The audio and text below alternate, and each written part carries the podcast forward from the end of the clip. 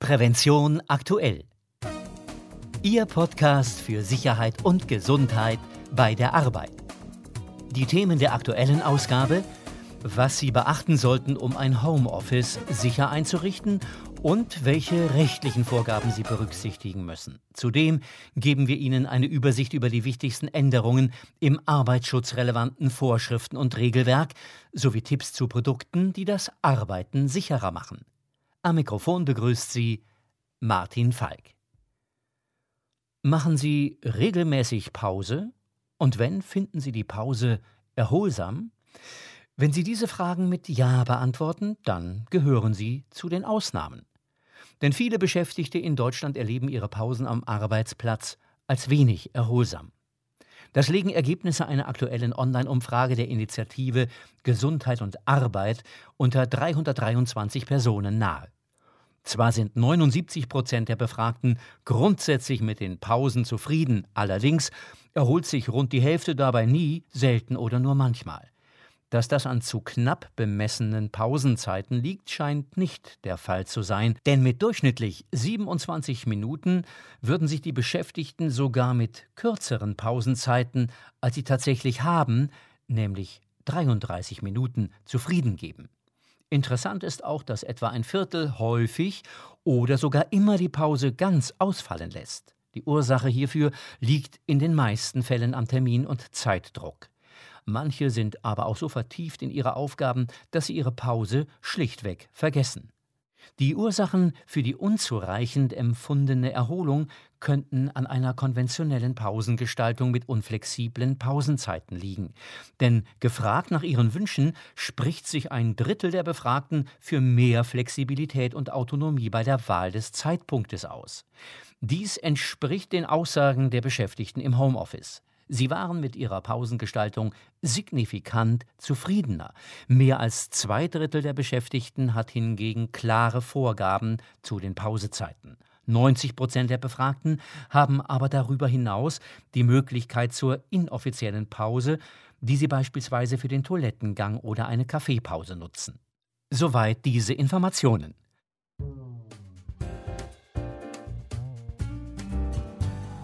Und hier unser Themenschwerpunkt. Homeoffice. Obwohl viele Arbeitnehmer gerne von zu Hause aus arbeiten möchten und das eigentlich auch ohne größere Probleme machbar wäre, stoßen sie bei ihren Arbeitgebern auf Granit. Über die Gründe kann man nur spekulieren, wie unsere Autorin Stefanie Richter herausgefunden hat. Es könnte eine echte Win-Win-Situation sein.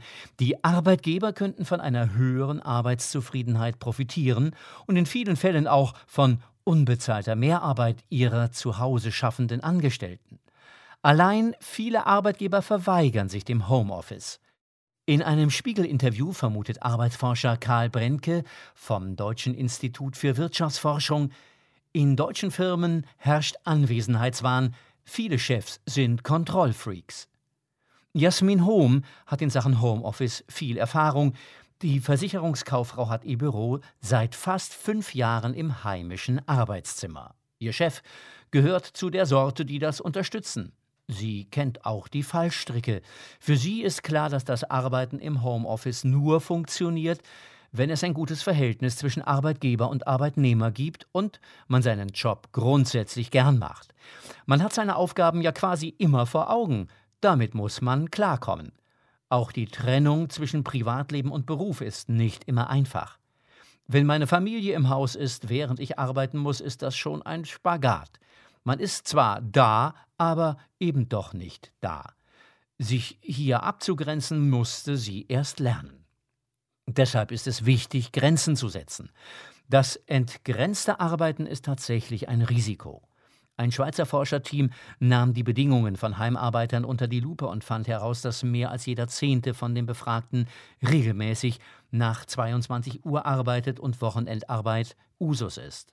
Hier wird nachgearbeitet, was tagsüber oder unter der Woche nicht geschafft wurde. Dass das auf Dauer an den Kraftressourcen zehrt, liegt auf der Hand. Ein hohes Maß an Selbstdisziplin und Eigenmotivation ist nötig, damit die Heimarbeit nicht zur Belastung wird. Auch Jasmin Hom weiß das. Wenn ich krank bin, neige ich dazu, mich doch durchzubeißen. und wenigstens ein bisschen was wegzuschaffen. Überstunden sind außerdem die Regel. Die bessere Vereinbarkeit von Familie und Beruf war für Jasmin Hohm die primäre Motivation, sich einen Heimarbeitsplatz zu wünschen. Aber auch Singles können der freien Zeiteinteilung viel abgewinnen. Die Möglichkeit, in Ruhe konzentriert arbeiten zu können, Zeit fürs Pendeln einzusparen und nebenbei dadurch die Umwelt zu entlasten, Arbeitszeitautonomie, all das spricht für die mobil flexible Arbeit. Nicht für alle ist diese Arbeitsform jedoch geeignet. Manche brauchen einfach den direkten Austausch mit anderen, Flurfunk inbegriffen. Sie würden in den eigenen vier Wänden regelrecht vereinsamen. Ist für den einen die freie Zeiteinteilung ein Segen, erweist sie sich für den anderen als Fluch, da überall Ablenkungen lauern.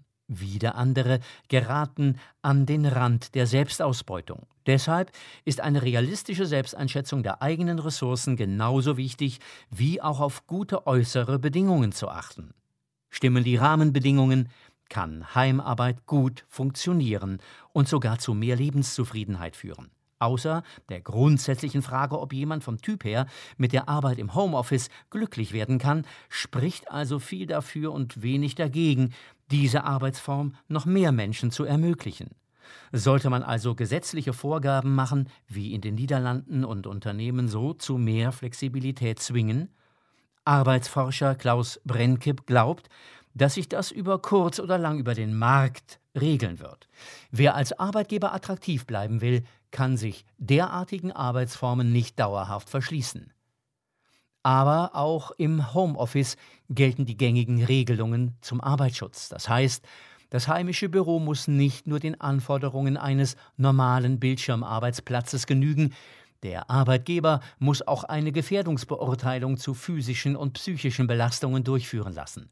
Ebenso gilt die Unterweisungspflicht. Das bedeutet, der Vorgesetzte oder die von ihm beauftragte Person muss in die eigene Wohnung oder das eigene Haus und kontrolliert, ob der Telearbeitsplatz im Sinne der Arbeitsstättenverordnung eingerichtet ist. Das Homeoffice ist auch in der neuen Arbeitsstättenverordnung ein zentrales Thema. Diese ist zum Jahresbeginn ja reformiert worden. Die Änderungen betreffen vor allem die Regelungen für Bildschirmarbeitsplätze und das Homeoffice. Die zentrale Neuerung der neuen Fassung ist die Aufnahme der Bildschirmarbeitsverordnung in die Arbeitsstättenverordnung. Gleichzeitig wird im Entwurf unter 2 Absatz 7 erstmals der Telearbeitsplatz definiert. Demnach gelten als Telearbeitsplatz, wie der Gesetzgeber das Homeoffice nennt, nur Heimarbeitsplätze, für die mit dem Arbeitgeber eine feste wöchentliche Arbeitszeit und die Dauer der Einrichtung festgelegt wurde. Das ist im Arbeitsvertrag festzuhalten. Außerdem muss der Arbeitgeber die benötigte Ausstattung des Telearbeitsplatzes wie Möbel und Arbeitsmittel zur Verfügung stellen und entsprechend einrichten.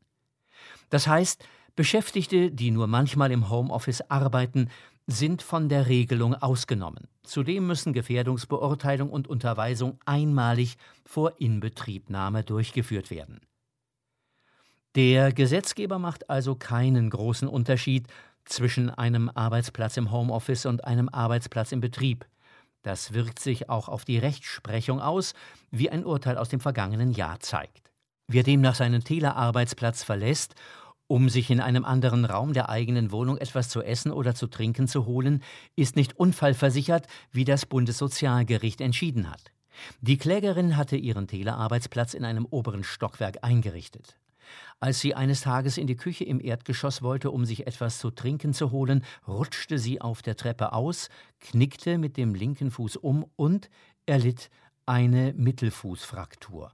Die Unfallkasse Rheinland-Pfalz lehnte eine Anerkennung des Sturzes als Arbeitsunfall ab. Die Frau klagte dagegen.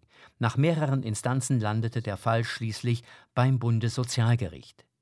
Der zweite Senat des Bundessozialgerichts entschied nach mündlicher Verhandlung schließlich, dass kein Arbeitsunfall vorliege. Die Frau habe sich zum Unfallzeitpunkt nicht auf einem Betriebsweg befunden, sondern in ihrem persönlichen Lebensbereich, argumentierten die Richter. Sie habe den Weg von der Arbeitsstätte zur Küche nicht zurückgelegt, um ihrer versicherten Tätigkeit nachzugehen, sondern um sich etwas zu trinken zu holen. Das sei eine typische eigenwirtschaftliche Tätigkeit gewesen, so das Bundessozialgericht. Im Unterschied zum betrieblichen Arbeitsplatz sei die Frau nicht an betriebliche Pausenregelungen oder ähnliches gebunden. Der Arbeitgeber trage deshalb auch keine Verantwortung dafür, wie sicher die Wege von der Arbeitsstätte zum Ort der Nahrungsaufnahme seien.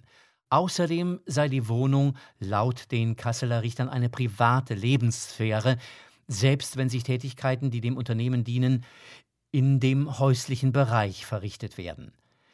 Dem Arbeitgeber sei es deshalb nicht möglich, präventive Schutzmaßnahmen zu ergreifen, die die Unfallgefahr verringern, führten die Richter in ihrer Urteilsbegründung aus. Die der privaten Wohnung innewohnenden Risiken hat demnach der Versicherte selbst zu verantworten. Das komplette Urteil können Sie unter dem Aktenzeichen B2 U5-15R auf der Website des Bundessozialgerichts nachlesen.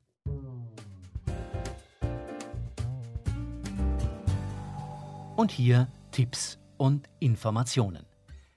Das Höchstmaß an Rutschhemmung bietet die Trittauflage Clipstep R13 der Günzburger Steigtechnik für Stufenleitern. Neben der Standardversion gibt es den Rutschhemmer nun auch mit einem Kunststoffbelag. Die Oberfläche wurde so optimiert, dass sie höchste Anforderungen an die Rutschhemmung erfüllt. In der Prüfbescheinigung bestätigte das Institut für Arbeitsschutz der deutschen gesetzlichen Unfallversicherung das große Plus an Arbeitssicherheit. Der Vorteil, der Clipstep R13 Belag ist neben der komplett ausgerüsteten Ausführung auch als Nachrüstsatz für bestehende Stufenleitern der Günzburger Steigtechnik erhältlich. Er lässt sich vollflächig und passgenau auf die Stufen aufbringen. Die Nachrüstsätze gibt es in verschiedenen Ausführungen, passend für jede Günzburger Stufenleiter. Weitere Informationen finden Sie unter steigtechnik.de. Zum Jahreswechsel hat es wieder einige Änderungen und Neuerungen im arbeitsschutzrelevanten Vorschriften und Regelwerk gegeben, wie etwa bei den Schriften der DGUV.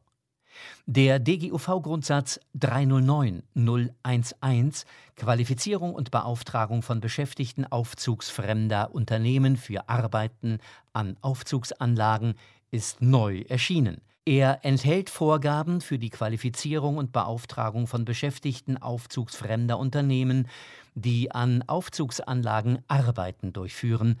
Zu diesem Arbeiten zählen beispielsweise Reinigen, Prüfen, sowie Arbeiten an RWA-Anlagen im Schacht.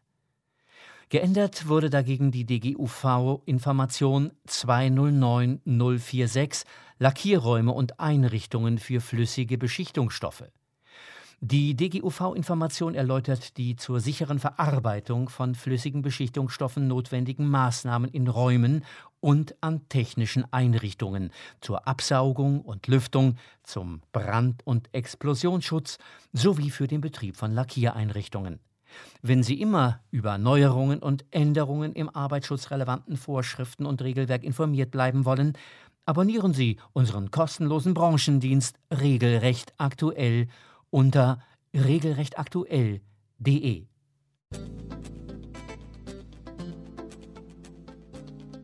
Liebe Hörerinnen und Hörer, das war es auch schon mit der dritten Folge von Prävention aktuell, Ihrem Podcast für Sicherheit und Gesundheit bei der Arbeit. Sie können uns abonnieren bei iTunes per RSS-Feed, bei YouTube oder mit jedem gängigen Podcatcher. Sie möchten das Printmagazin abonnieren? Dann besuchen Sie unsere Website prävention-aktuell.de. Dort finden Sie auch weiterführende Materialien zu den Themen dieser Folge.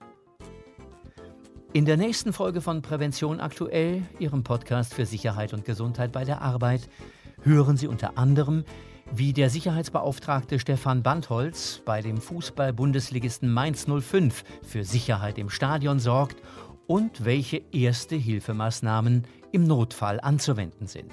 Zudem geben wir Ihnen eine Übersicht über die wichtigsten Änderungen im arbeitsschutzrelevanten Vorschriften und Regelwerk sowie Tipps zu Produkten, die das Arbeiten sicherer machen. Am Mikrofon verabschiedet sich Martin Falk.